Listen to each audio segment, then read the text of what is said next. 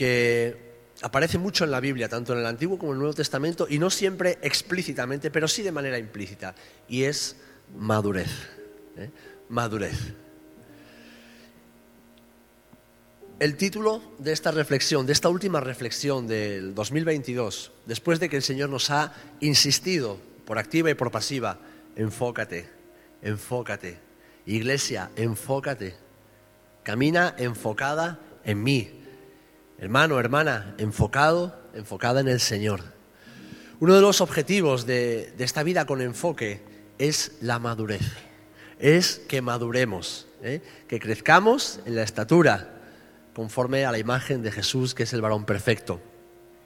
Y de hecho, si leemos en Lucas capítulo 2, versículo 52, vemos que Jesús crecía en sabiduría, en estatura y en gracia para con Dios y con los hombres.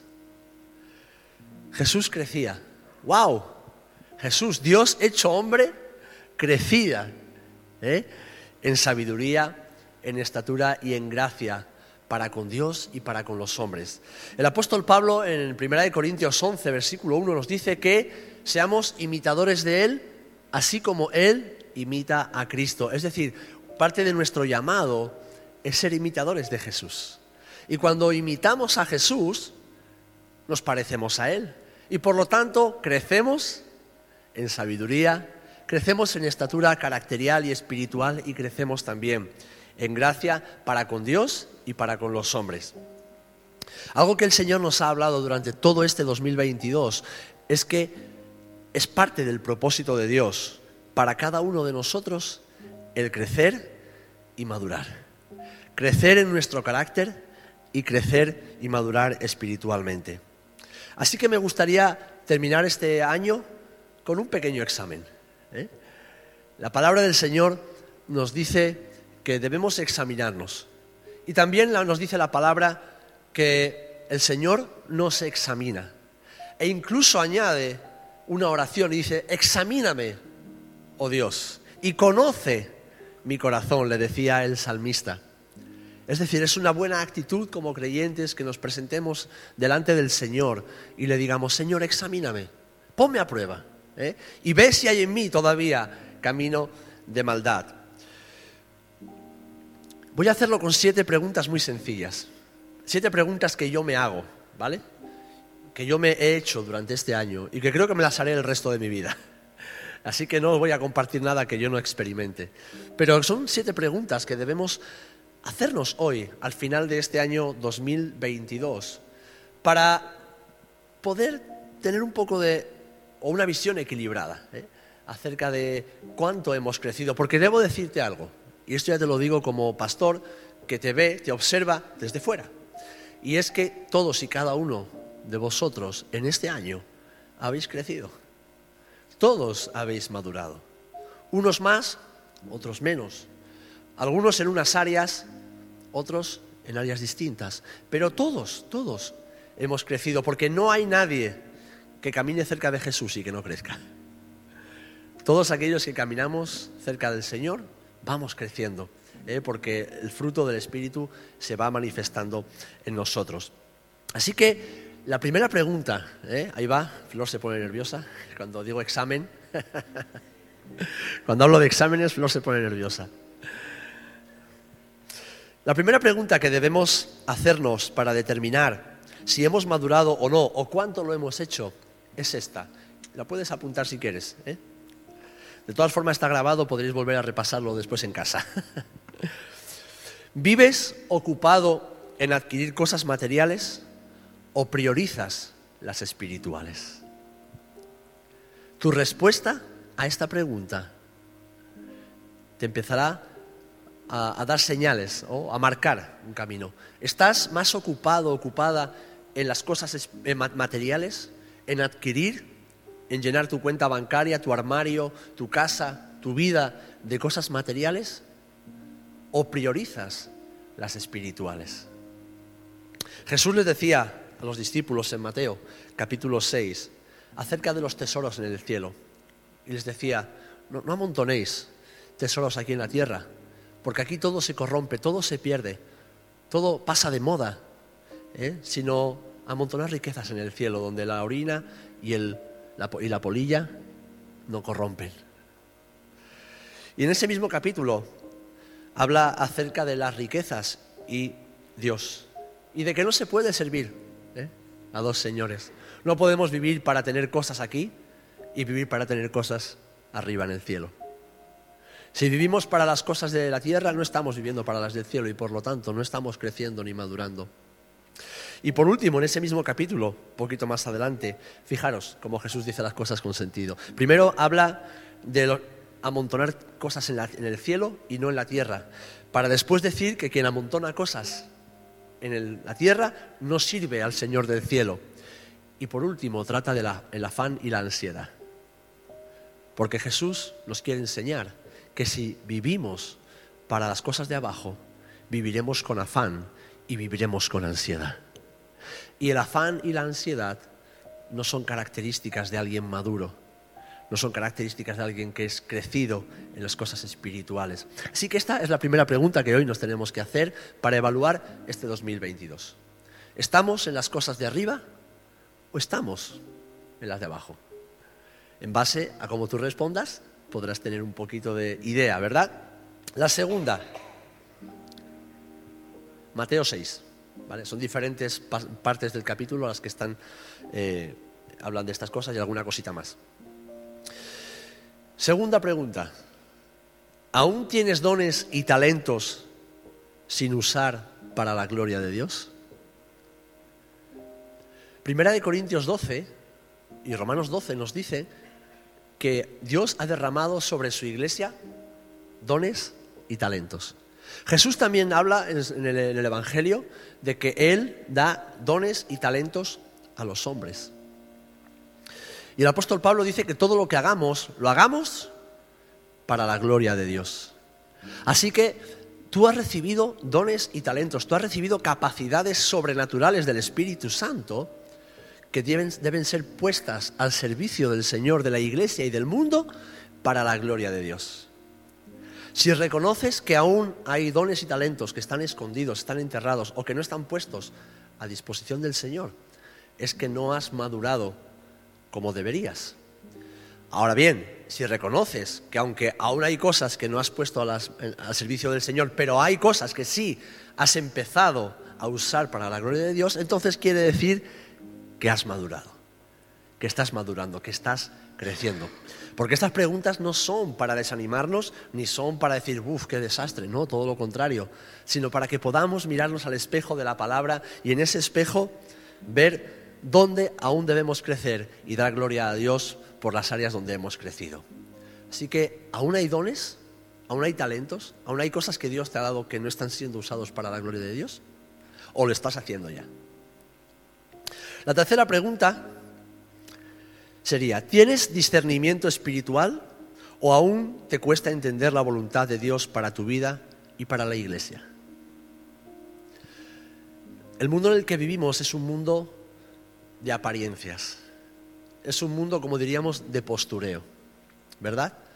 Es un mundo donde se nos quiere engañar haciéndonos creer que debemos aparentar algo que realmente no somos, que debemos aparentar perfección, aparentar sabiduría, aparentar fuerza, aparentar invulnerabilidad, cuando realmente somos vulnerables, somos frágiles.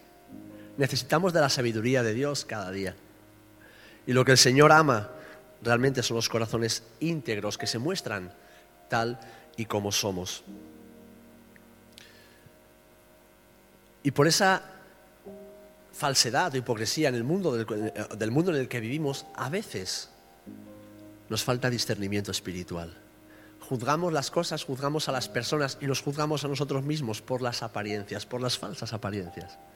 Pero el Señor nos llama a ver, a vivir, a pensar y discernir espiritualmente. A vernos como Él nos ve y así poder descubrir su propósito para nuestras vidas. La palabra nos enseña que Dios no es un Dios de caos ni de desorden, Dios es un Dios de orden. Y Dios es un Dios bueno y cercano que se revela en la vida de sus hijos. que se revela en la vida de aquellos que lo buscan. Jesús dijo, he aquí yo estoy a la puerta y llamo. Si alguien me abre, yo entraré y cenaré con él y él conmigo. No, no haré nada sin revelárselo a mis siervos los profetas. Todo lo que necesitamos saber para nuestro futuro está en la palabra. ¿Tienes discernimiento espiritual o todavía te cuesta reconocer la voz de Dios y ver los tiempos en los que estamos viviendo? Pues esa es una buena pregunta que debemos hacernos ¿eh? para saber si estamos creciendo y cuánto estamos creciendo. Cuarta, ¿tienes deseos de profundizar en el estudio de la palabra de Dios o te cuesta leerla cada día? ¿Tienes deseos? ¿Deseas cada mañana aprender un poco más del Señor y de su palabra? ¿O eres de los que te cuesta leerla? Te peleas contigo mismo para ponerte delante de la escritura y profundizar en ella. En Hechos 17 vemos como había unos hermanos en Berea, ¿eh? judíos, que habían escuchado el Evangelio y que no eran perezosos, querían saber querían saber. Y dice que cada día escudriñaban, es decir, estudiaban en profundidad, investigaban las escrituras para saber si aquello que se les había predicado de este tal Jesús de Nazaret concordaba con lo que había sido enseñado en la Biblia, en este caso la Torá y la Biblia judía.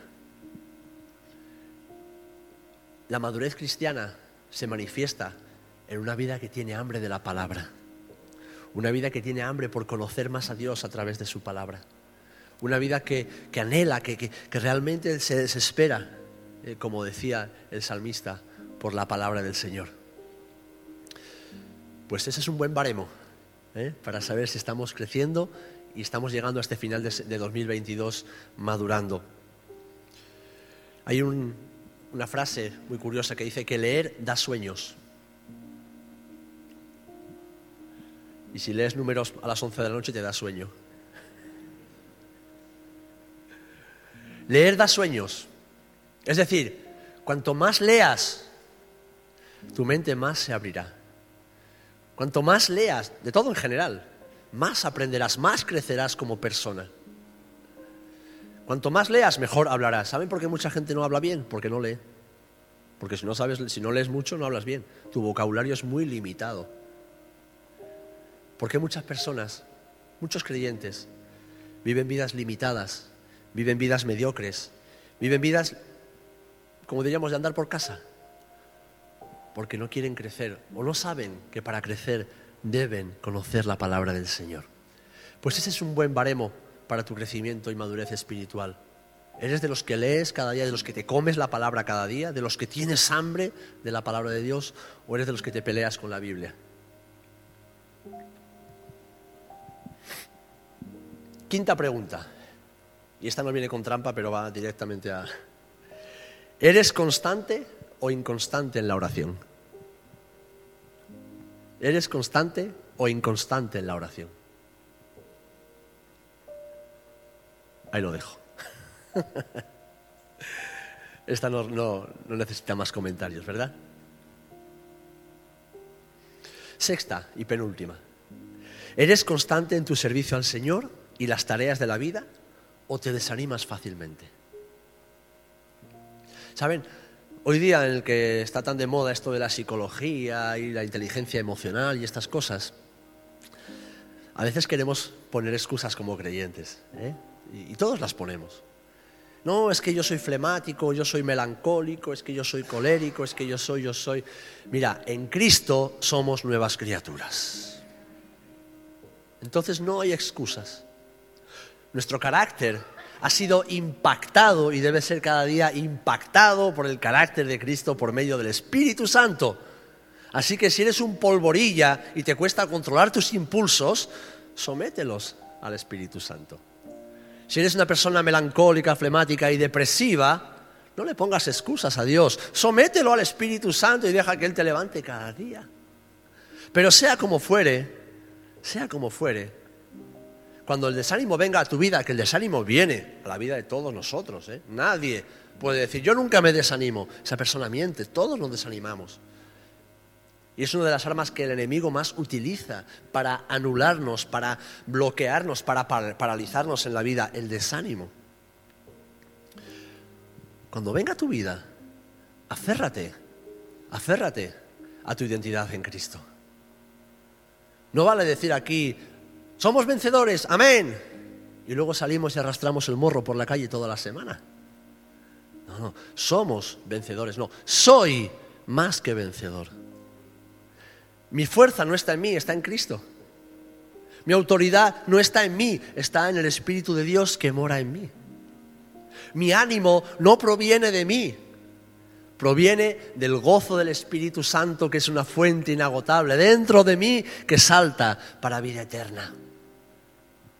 No depende de nosotros ni de nuestro carácter siquiera, depende de aquel que hace todas las cosas posibles en nosotros.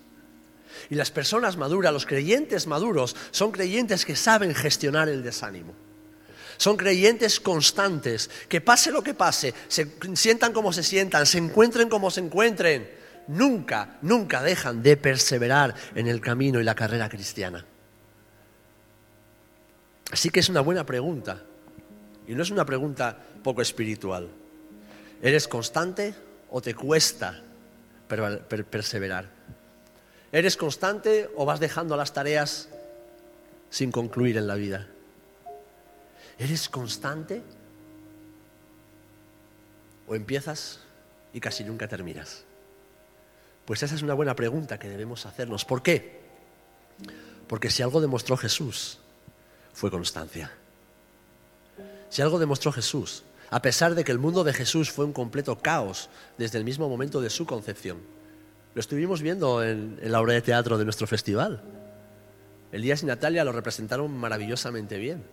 El drama que, que debió sufrir esa jovencita con su desposado desde el mismo momento de la concepción. Y después Jesús no nace en su ciudad, porque él era, tenía que haber nacido en Nazaret, pero las profecías decían otra cosa, así que tuvo que emigrar en el vientre de su madre, cientos de kilómetros al sur de donde debía haber nacido, para nacer donde los profetas lo dijeron que iban a hacer. Y Jesús nace y desde el momento en que nace, no nace precisamente en un hospital, lo quieren matar.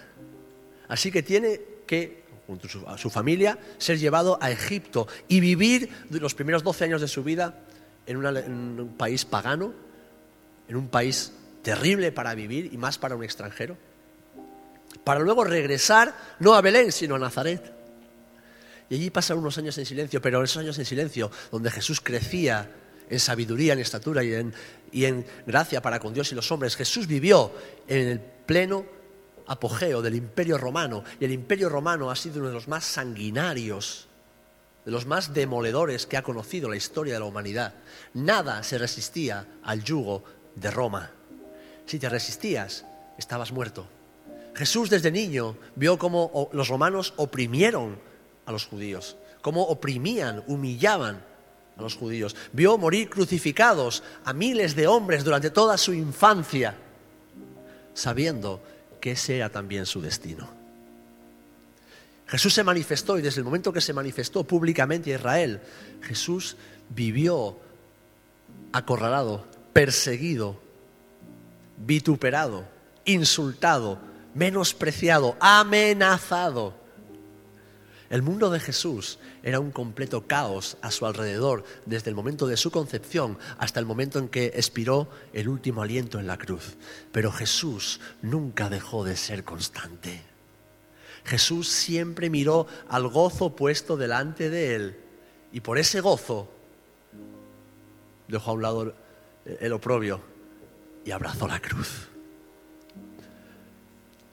¿Por qué Jesús pudo hacer esto?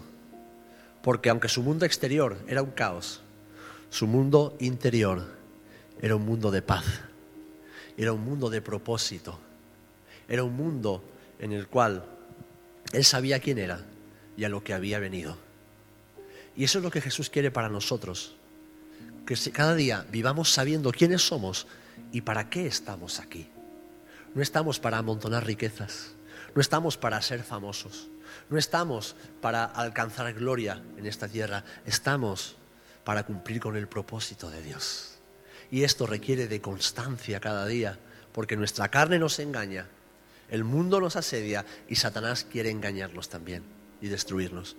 Pero tenemos a Jesús como ejemplo y su espíritu en nosotros para ser constantes. Y la constancia, mis amados, es una característica de los hombres y mujeres maduros.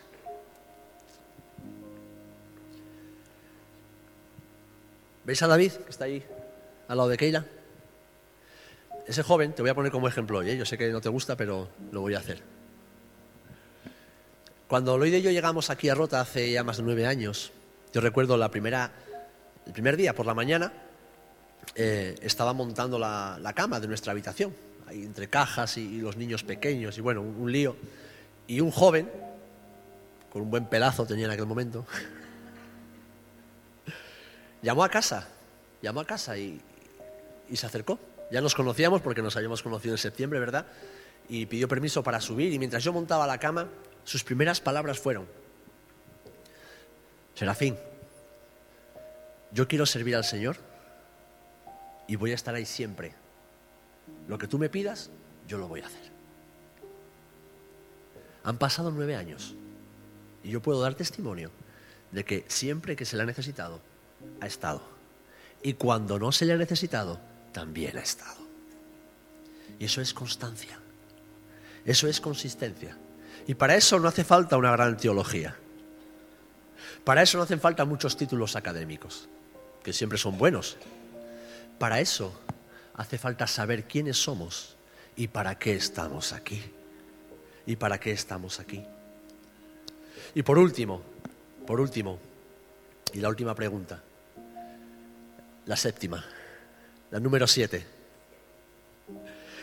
¿Reflejas el carácter y ejemplo de Jesús en tu vida? ¿O sigues enfadándote con facilidad? Sufriendo de ansiedad y te cuesta someterte a la autoridad. ¿Reflejas el carácter humilde y manso de Jesús?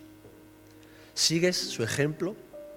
¿O sigues enfadándote, sufriendo de ansiedad y te cuesta someterte a la autoridad?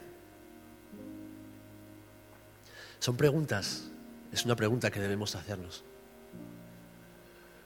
Mi pastor, y concluyo con esto, me dio un consejo y creo que lo he compartido en más ocasiones. Y quiero cerrar este año con este consejo.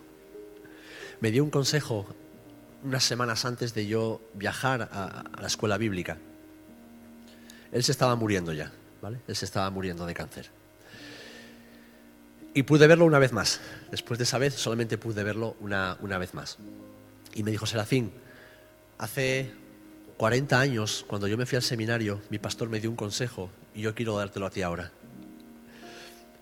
y me dice, en la primera página de todas las Biblias que tú tengas, escribe Primera de Pedro, capítulo 5, versículos 5 y 6.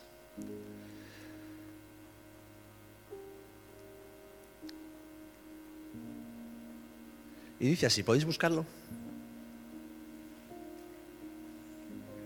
Primera de Pedro, capítulo 5, versículos 5 y 6.